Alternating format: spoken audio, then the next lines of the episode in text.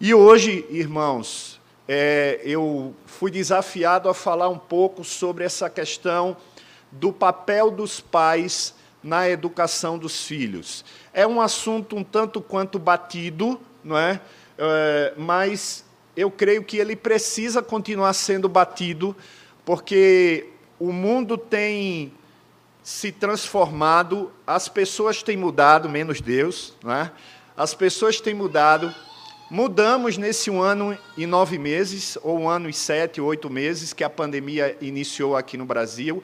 Somos outras pessoas, basta falar apenas da tecnologia. Somos mais tecnológicos do que há um ano e meio, um ano e sete meses atrás. Não é?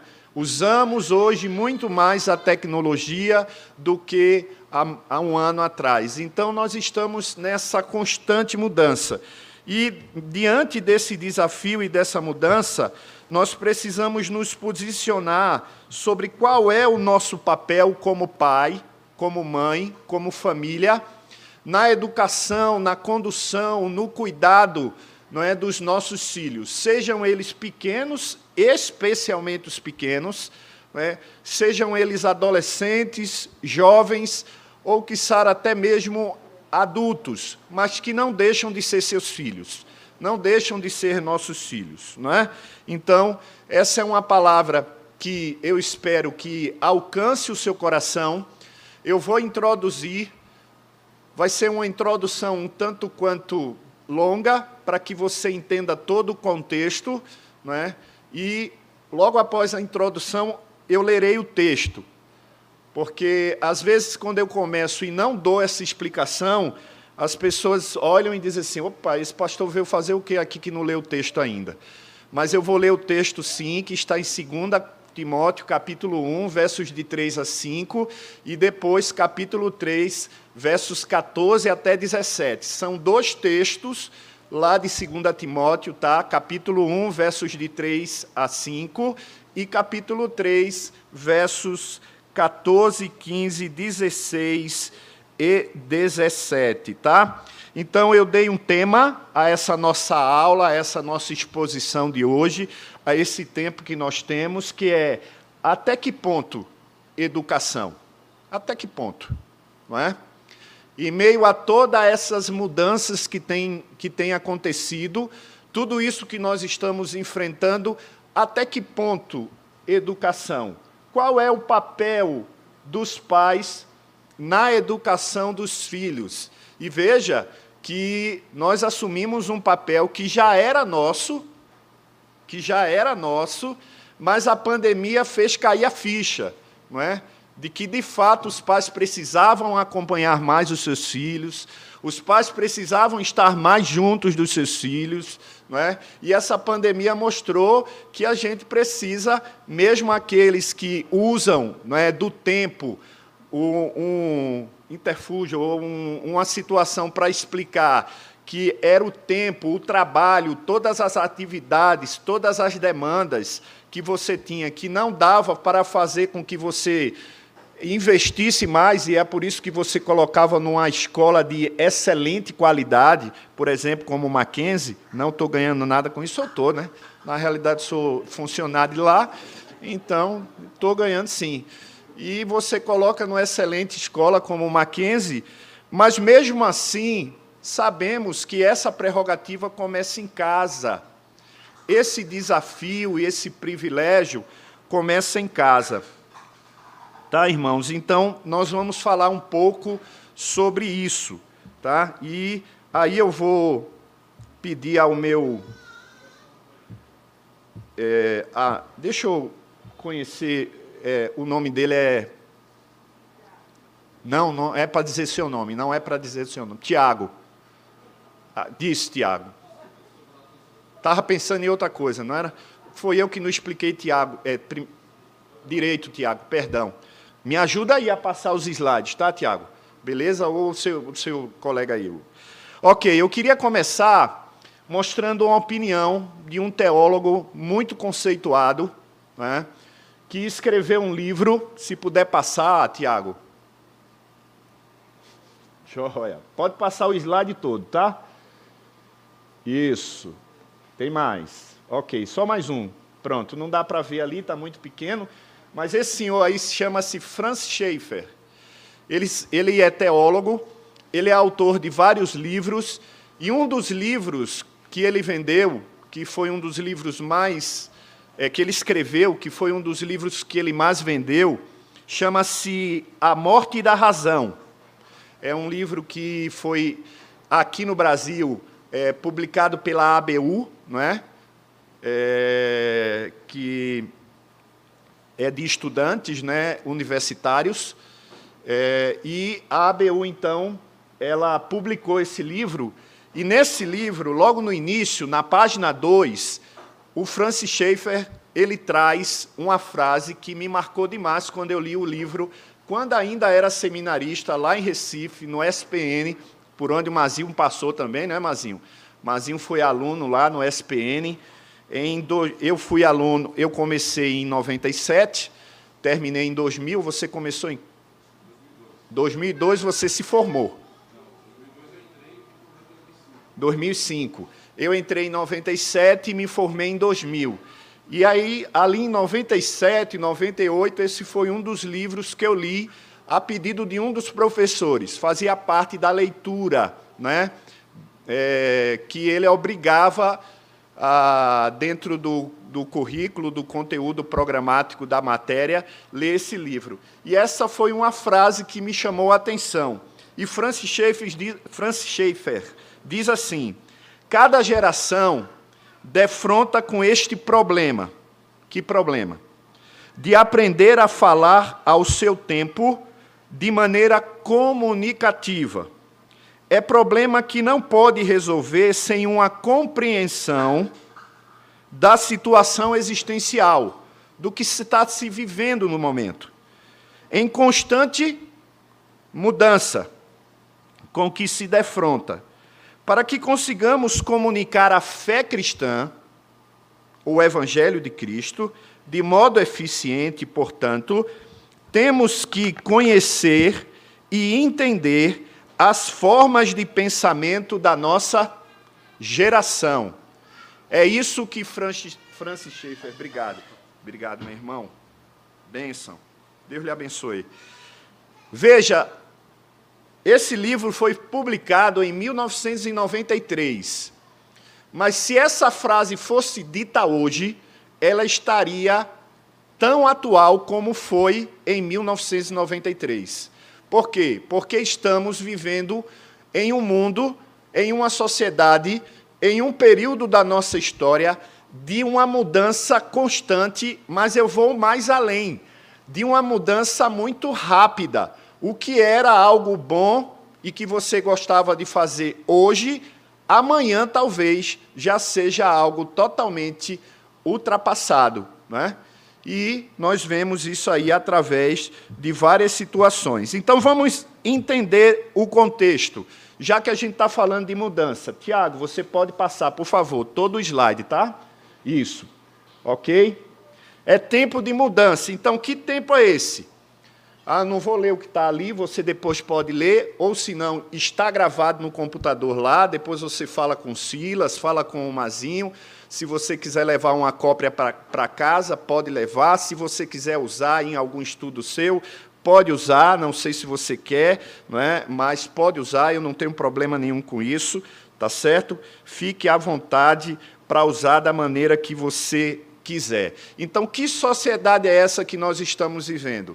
Uma sociedade que muitos chamam de uma sociedade pós-moderna, uma sociedade que vive em mudanças uma geração que encara uma realidade diferente de celebrar a vida.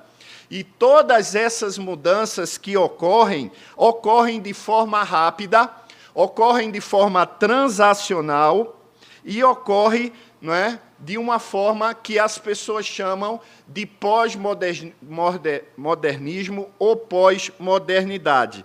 Mas eu vou além, usando não é? o exemplo de um sociólogo muito importante dentro de todo esse contexto de é, chegar a um veredito do que, de que tempo é esse. É, esse sociólogo chamado Zygmunt Bauman, Se puder passar, Tiago, eu agradeço. Ele fala então, está aí, né? ele fala que essa pós-modernidade, na realidade, é uma modernidade líquida. E que, assim como o líquido que você não consegue segurar nas suas mãos e ele escorre pelos seus dedos, assim são todas as mudanças e todas as coisas que nós experimentamos nesses dias de hoje. Elas são tão intensas, elas são tão rápidas que a gente não consegue ter elas para conviver muito tempo, por muitos anos, por muitos dias. A gente vive por um determinado tempo e amanhã a gente já esquece e já está envolvido com outras coisas. Eu estou acelerando para que não fique uma coisa tão, é, é, tão maçante, tá? Mas, como eu falei, esse material vai estar aí e você vai poder levar para sua casa. É só depois, então, falar com Mazinho ou com Silas ou com o Tiago lá atrás. E aí eu trouxe algumas características dessa modernidade líquida, desse tempo que a gente vive, que talvez você saiba, mas vale a pena relembrar. E se você não sabe, não sabe, vale, vale a pena saber agora. Quais são essas características? Pode passar, Tiagão. Tiagão, ó, já estou íntimo de Tiago. Isso, vamos lá, Tiago. Que características são essas? A primeira que eu chamo a atenção de vocês e que eu destaquei é que nós estamos vivendo um colapso das crenças.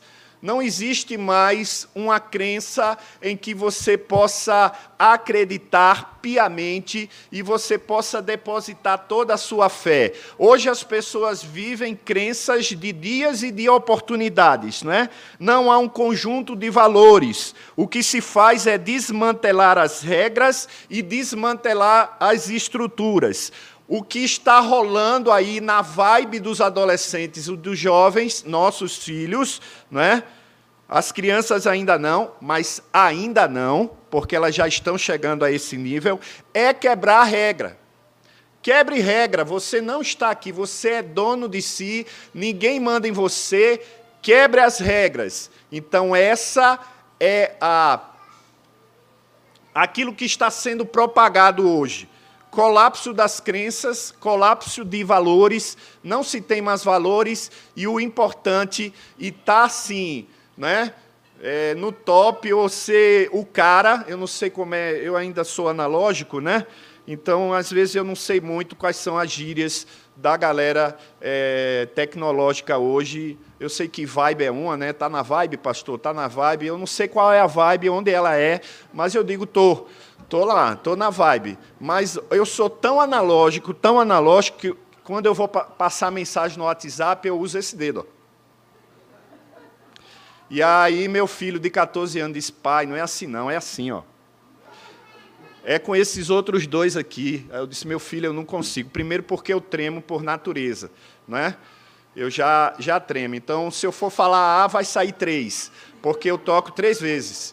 Não é? Um A e A. Aí vão pensar que eu sou gago. Então, eu prefiro ir com o meu dedo que eu consigo fazer. É? Estou tentando cuidar mas está é, tá sendo meio complicado. As pessoas não sabem, um diz que eu tenho tremor de é, essencial, outro diz que é tremor de extremidade, e ninguém chega a um veredito, mas, enfim, Deus está me conduzindo. Outra questão são as novidades exóticas. Né? Estamos vivendo esse tempo. E aí eu trouxe uma música que eu achei interessante. É uma música que está em espanhol, não é? É, o tema da música é Como Decirte, Como Contarte. É uma música espanhola que retrata essa situação. Ela diz assim, claro que está traduzida, né? Está ali amarelo, está traduzida. Cada noite um rolo novo. Ontem o yoga, o tarô, a meditação. Hoje o álcool e a droga. Amanhã aeróbica, reencarnação. Então, cada dia, cada hora, você faz o que quiser e experimente. Você está aqui para experimentar mesmo. Experimente tudo e o que for exótico, mais ainda. O que causar escândalo, melhor ainda, porque essa pessoa é um fascista, essa pessoa é um retardado, essa pessoa é um, enfim, sejam os adjetivos que elas que queiram dar às pessoas que são mais tradicionais e que mantêm os seus valores, sejam eles éticos, morais e especialmente religiosos e espirituais. Pode passar.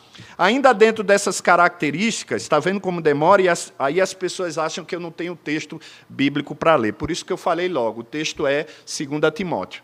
Tá? Mas aí vem também a descrença nas instituições, e a maior delas é a família. Hoje a família está sendo destruída não é, por todo tipo de ideologia. E vocês sabem quais são as ideologias que eu estou falando. Não é? Tem uma que está tentando destruir a família, e hoje, eu já, já falei isso aqui em outras oportunidades, hoje nós temos mais de 800 projetos de lei que estão ainda tramitando no Congresso. Alguns estão lá né, engavetados, outros estão ainda tramitando, que tem a ver com criança, ou seja, infância, e também família. Não é? Como, por exemplo, é, autorizar de uma deputada chamada Edna Cocai, se eu não me, se eu não me engano o nome, é Érica, né? que autoriza uma criança de 12 anos, sem o consentimento é? e autorização e assinatura dos pais, a fazer uma cirurgia de mudança de sexo, se ela tiver o laudo ou se ela tiver o, alguma coisa que seja discriminado por um médico ou por um, um psiquiatra, enfim, alguém que chegue lá e diga, olha, ela nasceu, nasceu homem, mas ela não é homem, é mulher, e, enfim, ela tem o direito de fazer, mesmo que você, pai, não concorde com isso. Então, existe essa temática. Existe outra temática que é deixar de comemorar o Dia dos Pais e o Dia das Mães nas escolas públicas e privadas, porque, de fato, ninguém mais é pai e ninguém mais é mãe. Nós somos agora cuidadores. E os nossos filhos não pertencem a nós, pertencem ao Estado ok? É o Estado que tem que cuidar dos nossos filhos. E aí eles rasgam a Constituição, porque no artigo 229 da nossa Constituição diz que é prerrogativa do pai cuidar, educar, ensinar os seus filhos. É prerrogativa do pai, ok? Mas também a necessidade de escandalizar. Não dá para ver a foto direito, mas essa pessoa aí implantou um, uns negócios aqui na cabeça, que eu não sei o que é, para que ela pudesse ter um chifre, né? e aí ela tem alguma coisa no, é, na orelha que alarga, ela tem 1, 2, 3, 4, 5, 6, 7, 8, 9, 10, 11, 12, está perdido, irmãos. Mais de 20 piercing no olho, na boca, no nariz, enfim. Ela foi e ajeitou os dentes, não dá para ver ali, mas ela fez com que os dentes ficassem como dentes de vampiros, né? enfim. Bom, a, a, a, a questão é escandalize, faça, é, é, faça com que aqueles que é, estão ao seu redor, é, que você agrida essa pessoa, nos valores e nos costumes dela, porque são valores e costumes ultrapassados. Tá? Só tem mais um slide dessas características, aí a gente vai para o principal, né? que é a, a Bíblia. Ok. É, substituição da ética pela estética e crise existencial. A gente não sabe quem é, e a, a lei é o prazer. Lhe deu prazer, faça. Não importa se isso vai ultrapassar os limites da civilidade, os limites da consciência, o limite dos valores e da ética. Você tem prazer nisso? Então faça. É isso que fala aí a, a, a, a substituição da ética pela estética, né? E a crise existencial. Você não sabe quem é, você não sabe. É, hoje você pode ser uma coisa, amanhã você pode ser outra. Eu acabei é, dizendo que esse era o último, mas ainda tem mais um. Pode, falar, pode passar aí, tá? Esse realmente é o último. E a falta de uma cosmovisão e uma, e uma época de pluralidade e relativismo. A cosmovisão a gente ouve muito, né? Eu sei que o Mazinho fala aqui, o Silas também, já fizeram eventos sobre isso. Cosmovisão é como você enxerga o mundo. Qual é a maneira que você enxerga as coisas que estão acontecendo ao nosso redor? Nós temos uma cosmovisão. Quando eu digo nós, é quem? Os cristãos. Mais especificamente, a Igreja Presbiteriana do Brasil. A cosmovisão da Igreja Presbiteriana do Brasil é uma cosmovisão cristã reformada. Não é? Nós temos, na herança da reforma, os pilares para como a gente consegue enxergar a vida e as coisas que estão acontecendo. Mas hoje as pessoas não têm essa cosmovisão e preferem acreditar naquilo que Raul, Seixas já cantava, né? Eu prefiro ser essa metamorfose ambulante do que ter aquela velha opinião formada sobre tudo. Não era uma música de Raul Seixas, né? Então, é assim que a gente vive. Eu prefiro ser essa metamorfose do que ter sempre aquela velha opinião formada sobre tudo. E a pluralidade e o relativismo, que fala que não existe mais uma verdade absoluta, que cada um é dono da sua própria verdade, enfim, cada um toma conta de si mesmo e cada um tem a sua própria verdade. Se isso é verdade, aí a palavra de Deus deixa de ser única regra de fé e prática e passa a ser mais um livro qualquer. E a gente não acredita nisso. Não é? Portanto, esse é o mundo que você está inserido. Eu podia ter trazido outras coisas, sim, mas o tempo não, não, não permite. Tá certo? E aí, contra todas essas coisas, o que é que a Bíblia fala? Antes de falar o texto de Timóteo, eu quero trazer um outro texto aqui. Opa, volta. Isso. Romanos 12, verso 2 diz assim: E não vos conformeis com esse século, mas transformai-vos pela renovação da vossa mente para que experimenteis qual seja a boa, agradável e perfeita vontade de Deus. Este é o século, esta é a realidade, e não se animem muito, porque eu não acho que vai melhorar. Eu acho que só vai piorar. No sentido de que essas coisas vão se potencializar mais ainda. Vão cada vez ficarem mais potentes, não é? E aquela perseguição que já existe e que, de repente, você acha que é velada, já não é mais e realmente vai ser algo muito aberto. Vamos ser perseguidos, vamos ser presos, vamos ser motivos de chacota, já somos, não é? E quando eu digo nós, quem? Os cristãos, nós que cremos em Deus, nós que confessamos Jesus. Mas a Bíblia nos convida a não se conformar com esse tempo, irmãos.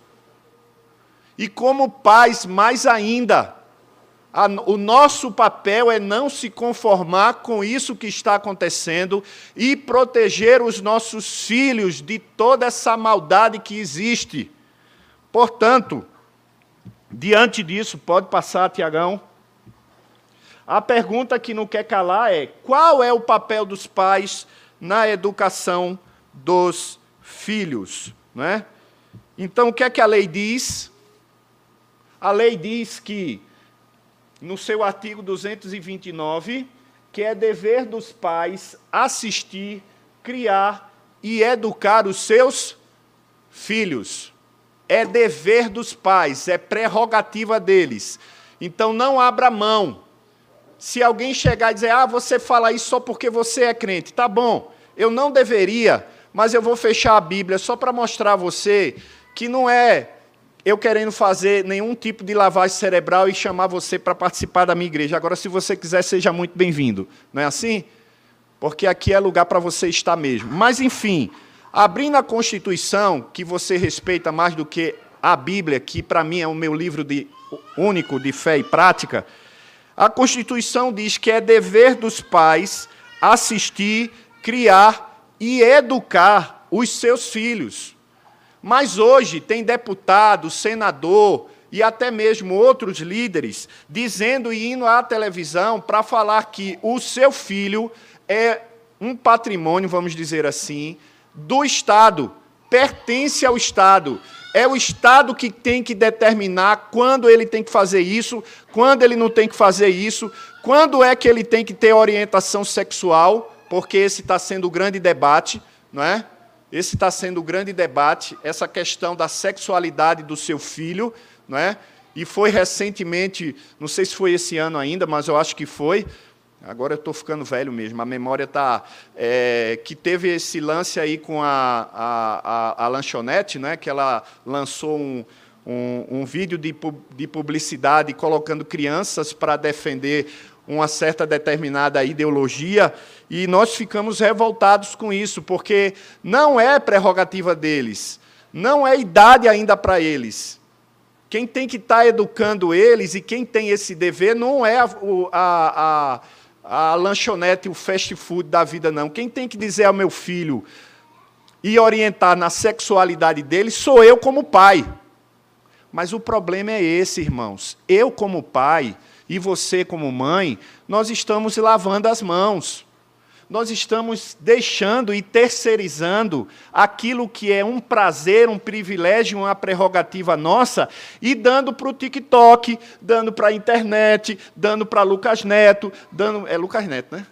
É, pronto. Para esse cabo aí. Entendeu? Que eu acho que, irmãos, eu não, eu não, eu não tenho dúvida que em qualquer esquina, mais cedo ou mais tarde, o seu filho vai se encontrar com Lucas Neto, Neto Lucas, sei lá quem é o nome desse, desse, dessa pessoa aí. Ele vai se encontrar. Mas se você orientou antes, ele vai saber lidar com Lucas Neto, ele vai saber lidar com o TikTok, ele vai saber lidar com tantos outros recursos e conteúdos que a internet está lançando dentro da sua casa e você não sabe.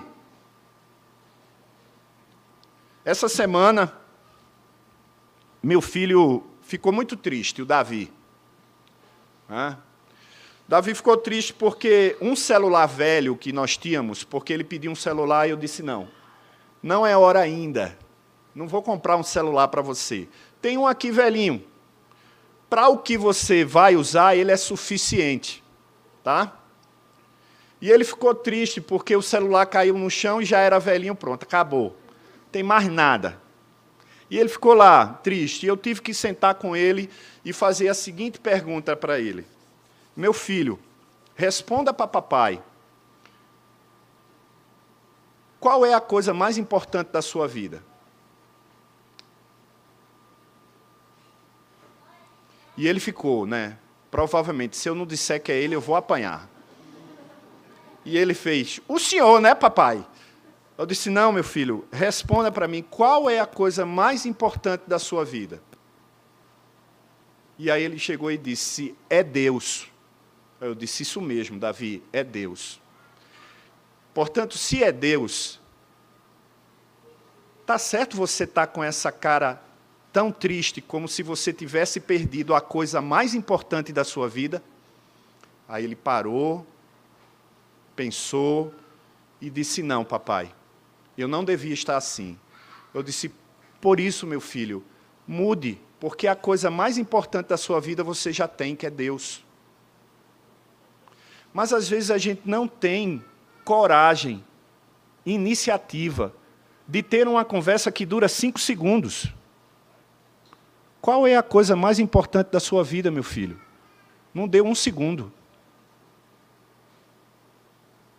A gente não quer, a gente está abrindo mão disso. Por isso, o nosso papel é olhar para os nossos filhos e dizer: é nosso, foi herança do Senhor. O Senhor nos deu.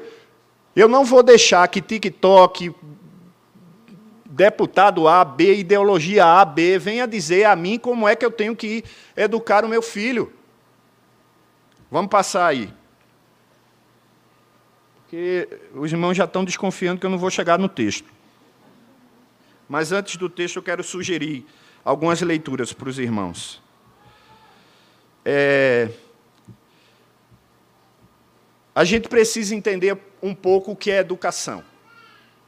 Para entender é, o que é educação, eu não vou dar uma aula de educação aqui para vocês, porque esse não é o foco. Apesar do tema ser educação dos filhos. Mas eu quero sugerir esses livros aqui. Dois deles é uma sugestão para uma leitura complementar porque a gente, às vezes, ou é 8 ou é 80. Ou a gente está muito ao mar ou muito à terra. Não tem um, um equilíbrio. Né? E quando a gente indica um livro que não é cristão, muita gente fala herege, pecador, está indicando um livro que não é, não é gospel, não é evangélico. Não é? Mas eu vou indicar, correndo risco. E, mas falando, não é sua leitura básica. A sua leitura básica está aqui, tá? A sua leitura diária está aqui. Mas é um livro que, se você ler, vai trazer algum tipo de conhecimento. E como eu sei que através do Mazinho, do Silas, do André e de todos os presbíteros, de toda a liderança, você já tem um bom conteúdo teológico e doutrinário, você vai saber ler esses livros aqui. Ok? É, esses livros aqui é do, é do Mário Sérgio Cortella. Porque ele diz assim sobre a educação: educação é a formação de uma pessoa. Por isso a família educa e a escola faz o quê? Escolarização, que é um pedaço da educação. E eu concordo com ele. Ele não é da minha igreja, eu nunca vi presencialmente, só através de vídeos, de palestras que eu já ouvi, já, já, já escutei, mas eu concordo com ele. E tem dois livros que tenho, que li, não todos, mas algumas partes, e eu recomendo. Sempre com esse crivo, com a peneira, de olhar para ele com a nossa cosmovisão, que é cristã reformada. E o, e o livro, deixa eu ler aqui porque é, eu estou velho mesmo. É, diz assim: Família, urgências e turbulências, e educação, escola e docência novos tempos, novas atitudes.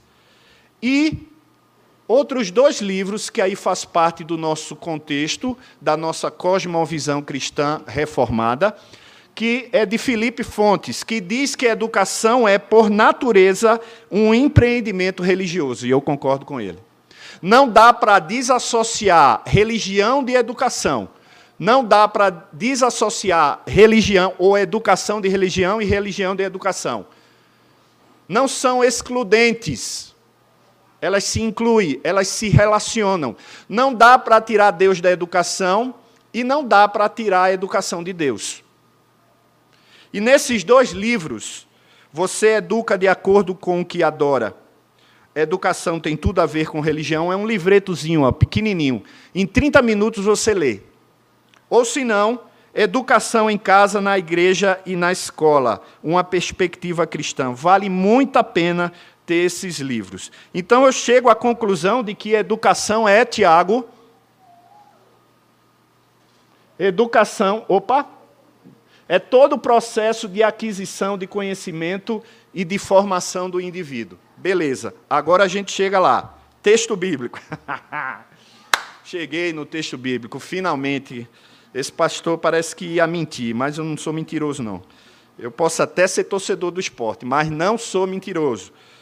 2 Timóteo, irmãos, vamos lá, vamos ler o texto. 2 Timóteo, capítulo 1, depois dessa introdução tanto quanto longa, prolixa, mas eu acho muito necessária, para que você entenda o momento que você está vivendo, porque às vezes a gente acha, eu acho, que as pessoas não sabem onde estão se metendo, que, que, onde estão vivendo. Que mundo é esse que você está vivendo? Está achando que está tudo, tudo bem. Não está, gente. Não está. O mundo jaz no maligno mesmo. Diz assim, 2 Timóteo, capítulo 1, versos de 1 a 5, não, de 3 a 5, e depois, capítulo 3, versos 14, 15 e ali, ali só está até o 15, mas é até o 17, tá? Dou graças a Deus, a quem desde os meus antepassados sirvo, sirvo com consciência pura, porque sem cessar me lembro de ti nas minhas orações noite e dia. Lembrado das tuas lágrimas, estou ansioso por ver-te, para que eu transborde de alegria. E presta atenção agora no verso 5. Pela recordação que guardo da tua fé sem fingimento, a mesma que primeiramente habitou em tua avó Lloyd, em tua mãe Eunice, e eu estou bem certo que em ti também. Vamos pular? Pula aí para o capítulo 3. Agora vai lá no, no versículo 14, 15, 16 e 17, que diz assim: Tu, porém, tu, porém, quem? Timóteo. Tu, porém, Timóteo, permanece naquilo que aprendestes e que fosses inteirado, sabendo de quem o aprendestes. Que desde a infância, e aqui a melhor tradução é tenra infância, ok? Bebê de colo, mamando, no peito, ok? Sabes as sagradas letras que podem tornar sábio para a salvação pela fé em Cristo Jesus. Toda a escritura é inspirada por Deus, útil para o ensino, para a repreensão, para a correção, para a educação na justiça, a fim de que o homem de Deus seja perfeito e perfeitamente habilitado para toda boa obra. Quando a gente lê esse texto, nós precisamos fazer um link Agora eu falei feito jovens. Um link, não é? uma correlação, agora eu fui analógico, uma correlação com um outro texto do Antigo Testamento, que é o texto de Deuteronômio, capítulo 6, versos de 4 a 7, que diz assim: Ouve Israel, o Senhor nosso Deus é o único Senhor. Amarás, pois, o Senhor teu Deus de todo o teu coração, de toda a tua alma, de toda a tua força essas palavras que hoje te ordeno estarão no teu coração. E olha o que é que o texto diz: E tu as inculcarás a teus filhos, e delas falarás, assentado em tua casa, andando pelo caminho, ao deitar-te e ao levantar-te. Por isso, nós precisamos levar em consideração a educação dos judeus. Se nós queremos entender qual é o nosso papel como pais, precisamos levar em consideração. Por que eu estou dizendo precisamos levar em consideração a educação dos judeus? Porque esse mesmo texto também faz parte da Torá, que é o livro da lei dos judeus. Lembra que a Torá só são os cinco primeiros livros da Bíblia, ok? A Torá só são os cinco primeiros livros da Bíblia.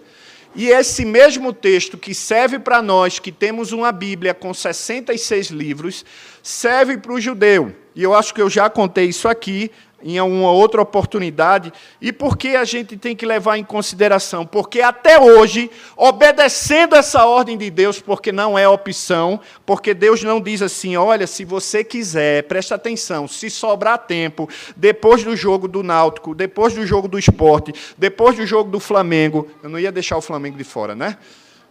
Porque eu sei que tem muito flamenguista aqui. Tá? Depois do jogo do Flamengo, é que eu vou pensar o que é que eu vou falar, o que é que eu vou ter, o tempo que eu vou ter com meu filho. Não. A palavra de Deus diz que é para já, que é para agora. Tu inculcarás e delas falarás, andando pelo caminho, em tua casa, deitando, levantando, ou seja, em todo o tempo. Não perca tempo. Não perca, porque o TikTok não perde porque os youtubers da vida não estão perdendo tempo. Cada ideologia que eles querem divulgar e propagar estão nas mãos dos nossos filhos através do celular e da internet. Tá? Então, nós precisamos levar em consideração. Por quê? Porque até hoje, obedecendo esse texto de Deuteronômio, o judeu ensina ao seu filho, desde a terra, da terra infância, quem é Deus. Eu falei uma vez que, escutando um, um, aquele Globo Repórter, né, que não sei se existe ainda, faz tempo que eu não assisto Globo, é, mas muito tempo mesmo. Por outro lado, só assisto Nickelodeon, por causa dos meninos, né? É, então a gente fica lá assistindo The Thunderman, Deixa eu ver quem mais que eu conheço. The Thunderman. O outro é Harry Danger. Uh, não é assim, né? É, é, é assim. Antes era galinha pitadinha, que eu não sei que. Eu acho que ali tem uma magia. Não sei se é negra, mas é azul. Porque botava a galinha pitadinha, Davi parava de chorar. Botava a galinha pitadinha, Davi parava de chorar. Eu dizia, é um milagre, essa, esse azul da galinha aí tem alguma coisa. Bom, não sei, mas enfim. E o Globo Repórter, que era da sexta-feira, estava falando sobre Israel. E contava lá a repórter que o nível de analfabetismo em Israel é zero. Ó, oh, falei em inglês. Zero. Por que é zero? E ela pensava que era por causa da escola. Nananina, não. Era por causa da família. E ela foi visitar uma família para saber por quê. E quando ela visitou a família, ela se deparou com um filho pequeno, com a Torá na mão, aprendendo quem era Deus, porque o pai entendeu que em Deuteronômio essa era a função dele. Quem tem que dizer quem é Deus para o meu filho não é um terceiro, mas eu. Eu que sou o pai dele. Por isso é que o Silas falou aqui na aliança, ele não falou aqui? Quando as crianças vieram aqui, quando elas se apresentaram, quando nós falamos sobre a questão do mês da criança, falamos na aliança. Não é essa aliança nossa que alcança os nossos filhos, a minha fé é a fé dele? É claro que quando a gente fala de pessoas que não conhecem a Deus, pais que não conhecem a Deus, a igreja acaba assimilando essa função e acaba ajudando aquele pai que não conhece a Deus a mostrar ao filho quem é Deus. Ok? Vamos lá, vamos passar. Eu tenho, então, isso aí eu já falei, tá? É, não, não falei. Ouve, ó Israel, é o chamar, é a coisa mais importante que um judeu diz. Quando você lê na Bíblia, ouve, ó Israel, é como se você estivesse em casa, não é? Menino, presta atenção que eu vou falar agora. Não é assim? Lá na minha casa era assim: minha mãe arregalava o olho e dizia: Beto! Me chamavam, me chamavam de Beto. Né? Hoje eu sou Sal, né, Mazinho? É, Sal é, é o diminutivo de um apelido que eu tenho. Pode falar? Não. Não pode, né? Ela é. Salsicha, já falou. Na, na infância e na adolescência, eu já estou com um buchinho, né? Mas eu era um cibito baleado. Pronto. Quando não era salsicha, era cibito baleado. Lá em Pernambuco a gente tem uns apelidos meio. Né? E eu era muito mago. Muito, mas muito meio, mesmo. Se um vento batesse, eu tinha que segurar em alguma coisa para eu não ir junto.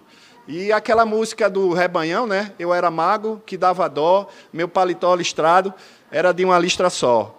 Era minha, era minha música. Quando eu chegava, todo mundo começava a cantar. Né? Eu era mago, que dava dó. Né? E eu parecia, eu tinha uma, umas penugemzinhas aqui, né? E tinha uma voz meio afim aí, aí, eu, aí o pessoal fazia, desculpa, meu filho, cadê você? Desculpa. Aí ficou essa história aí, mas aí, carinhosamente, Mazinho só me chama de Sal, né? E lá em casa também. Até que um amigo meu foi lá, bateu na porta, meu pai era vivo ainda, eu gosto de contar a história.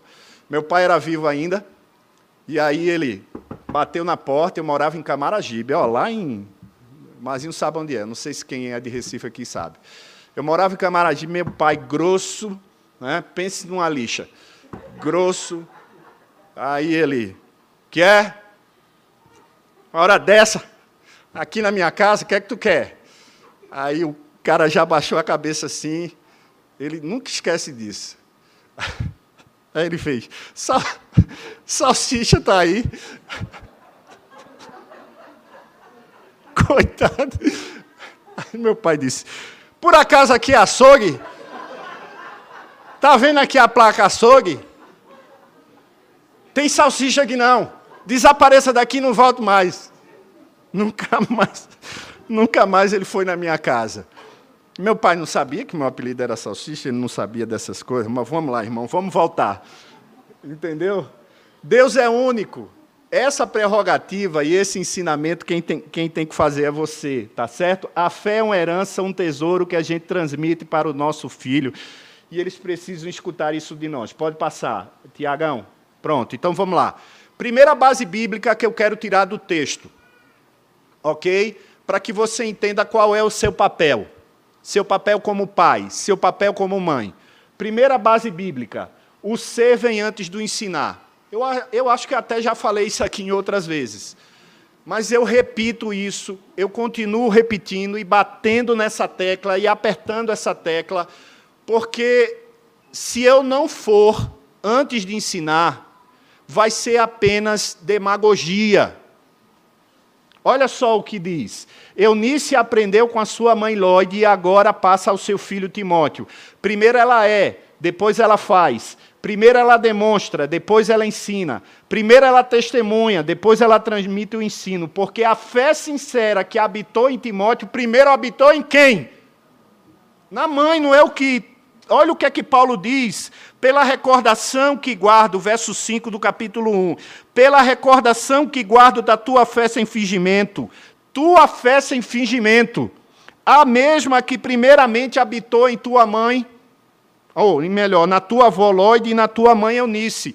É herança que passa de geração para geração. Seja antes de ensinar, porque senão vai só ser demagogia. Ele vai olhar e vai dizer: "Tá bom, papai, você diz isso, mas não vive. Você faz, você fala isso, mas não faz." Porque aquele ditado que diz: "Faço o que eu falo, mas não faço o que eu faço", não cabe para crente. Não cabe para crente.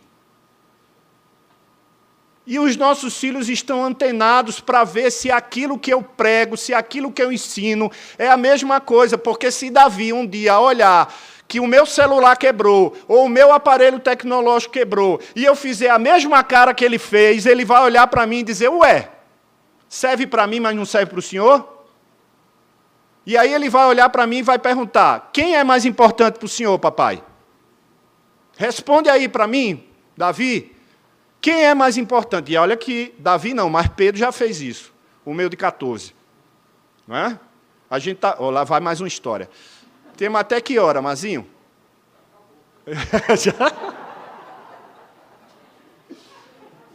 Olha, por isso que eu estou dizendo, toda vez que você me convida, eu digo assim, você está louco? Você quer mesmo que eu vá lá? Vou contar mais uma, não sei se eu já contei. Mas a gente fez um acampamento de criança e sabe que acampamento sempre tem brincadeira. Né? E nesse acampamento aconteceu de surgir uma musiquinha. E musiquinha de adolescente que cuidava de criança não é musiquinha boa, né? É musiquinha nojenta. E os meninos amavam a música e as meninas detestavam. E a musiquinha dizia mais ou menos assim: Ninguém me ama, não vou cantar, irmão, porque se eu cantar, a Glênia vai Né? É, aí a musiquinha dizia assim: ninguém me ama, ninguém me quer, por isso eu vou comer barata. Barata frita, barata assada, sopa de barata. Tira a cabecinha, chupa a melequinha e joga o resto fora. Aí os meninos. Os meninos é tudo, né? É isso mesmo! E as meninas, que nojo, que nojo, que nojo. Aí os pais que estavam ali, pastor, pastor, se os meninos chegarem cantando essa música em casa, não vai dar certo, pastor. Nunca mais a gente vai ter acampamento aqui. Pastor, dá um jeito nisso aí. Tudo bem, junta todo mundo aí. Juntou todo mundo, eu fui lá. Olha só. Quem sou eu? Aí alguém, ninguém. Não, baiano. Tu é baiano. Não, eu sou o pastor. E eu quero agora combinar uma coisa com vocês. Ninguém mais vai cantar essa musiquinha. Vamos para casa e a musiquinha, ó, esqueceu. Esquece da baratinha. Beleza, vou encurtar a história que eu gosto de florear. Cheguei em casa uma semana depois, Pedro estava no sofá assistindo televisão e eu mexendo no computador. Quer que eu comece a cantar? Eu começo a cantar a baratinha. E ainda rebolando. Ninguém me ama, ninguém me quer, por isso eu vou comer.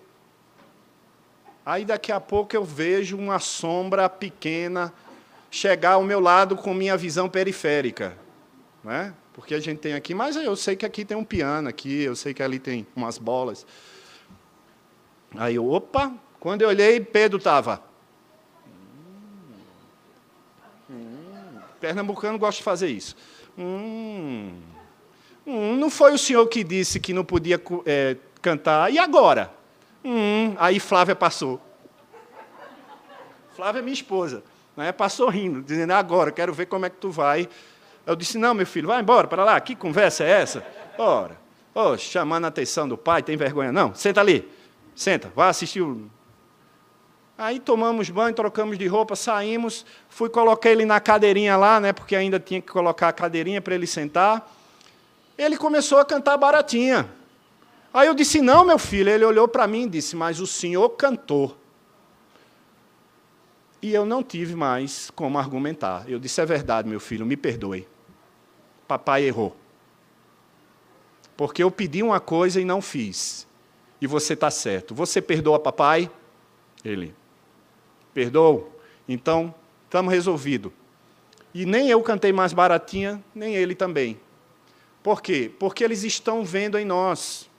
Precisamos ser antes de ensinar. Essa é a primeira base. Segunda dela, segunda base. Pode passar, Tiagão. Opa, volta aqui, isso era surpresa, agora não é mais. Não perca tempo nem as oportunidades. Aí já vai estar no capítulo 3, do versos 14 e 15. Porque o texto diz assim, ó: Tu, porém, permanece naquilo que aprendestes e que foi, sabendo de quem o aprendeste, que desde a tenra infância, Paulo não estava dando peito para Timóteo mamar, irmãos. Desculpa o jeito.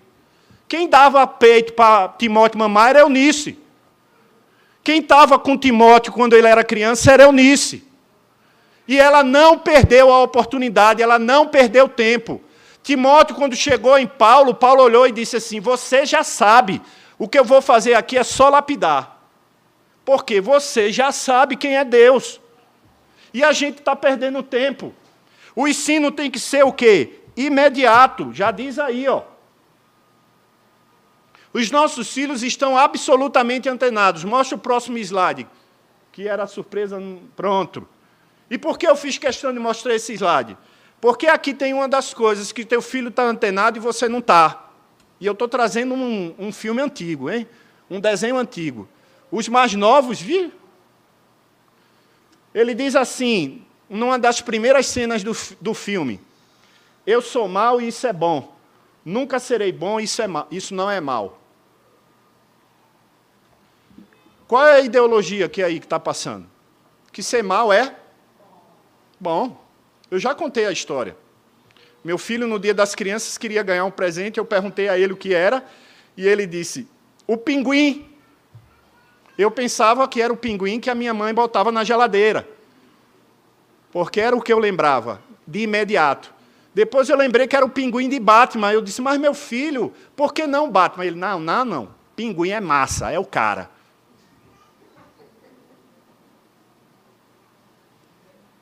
Por quê? Porque as pessoas estão informando ele. A internet está informando ele. A iCarly, a iCarly já passou, né? já está um novo e não assista não, tá? Que eu fui assistir e me assustei.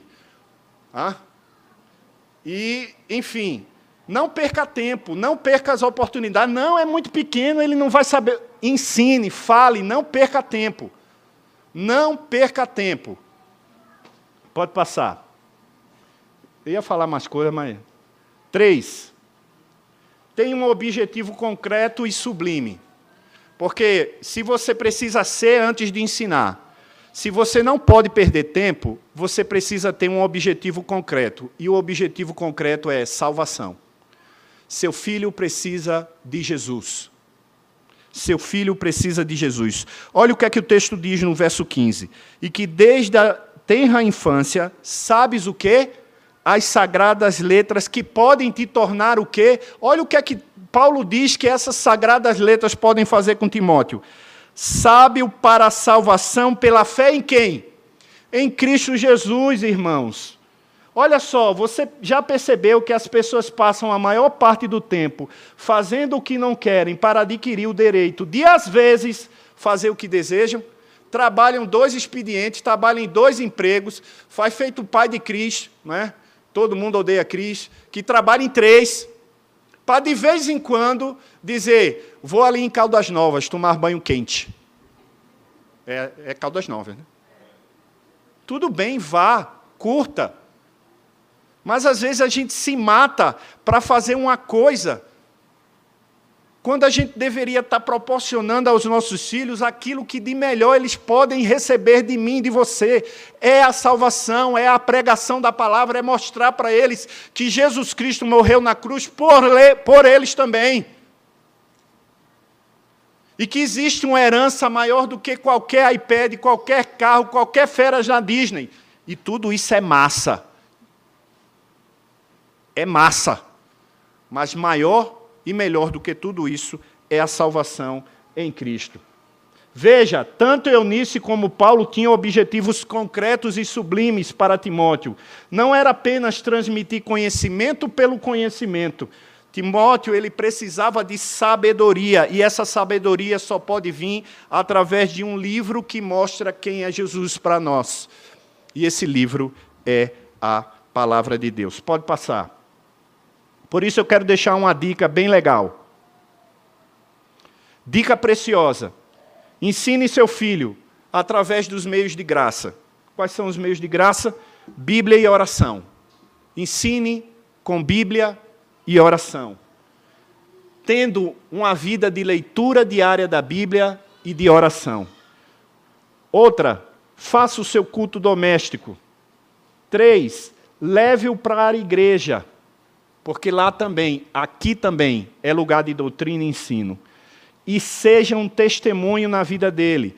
Seja padrão dos fiéis, para que ele olhe para você e veja em você o Cristo que você prega. O Cristo que você prega. E finalmente, para concluir, porque Mazinho disse que o meu tempo já acabou, pode passar. Tenha ânimo. Tenha ânimo. Nunca, nunca foi fácil fazer educação. João capítulo 16, verso 36 diz: Tem bom ânimo, porque eu venci o mundo. Vença também.